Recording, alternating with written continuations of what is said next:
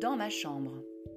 Comme beaucoup de petits enfants, Victor le Thor détestait ranger sa chambre, à tel point qu'il préférait marcher sur ses jouets plutôt que de les ranger dans des boîtes.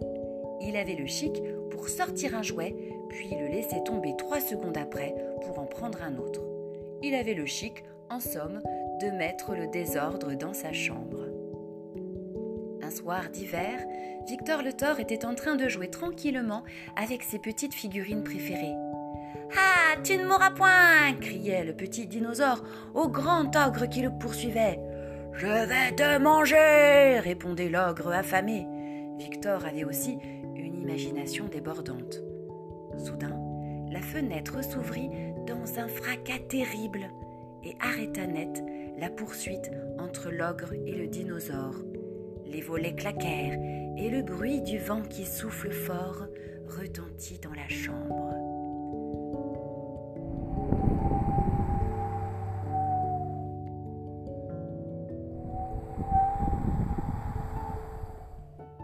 La tempête avait pris place en plein milieu de la chambre de Victor. Et d'un coup d'un seul, elle se mit à jouer avec les jouets, à les faire danser, à les déplacer de part et d'autre dans la chambre. C'est ainsi que les déguisements habillèrent les peluches. Les petits chevaux du jeu de société portant le même nom se mirent à escalader le château fort des Playmobil, tandis que le poupon Milo se fit passer pour une des voitures du circuit électrique. C'était n'importe quoi. Victor assistait, impuissant à ce spectacle qui n'avait ni queue ni tête. Les tempêtes, c'est jamais à l'intérieur, c'est toujours dehors. Mais ça suffit euh cria Victor, car entre le bruit du vent et le boucan des jouets, on ne s'entendait plus. Papa et maman allaient bientôt venir pour souhaiter la bonne nuit, et dans quel état allaient-ils retrouver cette chambre? Il faudra leur dire la vérité. Mais ils ne vont jamais me croire, pensa Victor. Il faut dire qu'il commençait à paniquer un peu. Oh, les voilà Au lit, mon chéri parents s'arrêtèrent net sur le pas de la porte. Mais enfin, Victor, c'est quoi ce bazar?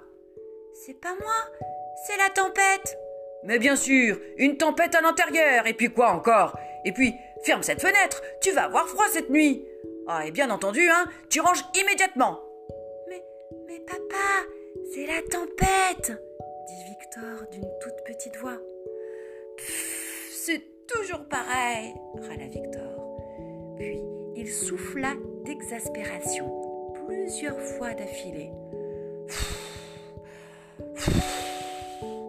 Il était très très embêté. Et d'un coup, le dinosaure et l'ogre arrêtèrent de se poursuivre et comme poussés par le souffle, regagnèrent gentiment le coffre à jouer.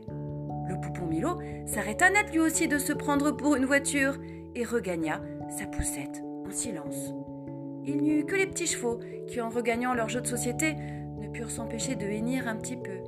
Les déguisements, toujours poussés par le souffle de Victor, se posèrent délicatement dans le sac à déguisement. Et même la couette du lit se plia impeccablement. Quelques minutes plus tard, le papa réapparut sur le pas de la porte. Alors, cette chambre? Et le papa inspecta les lieux. Ben, tu vois que t'es capable de bien ranger.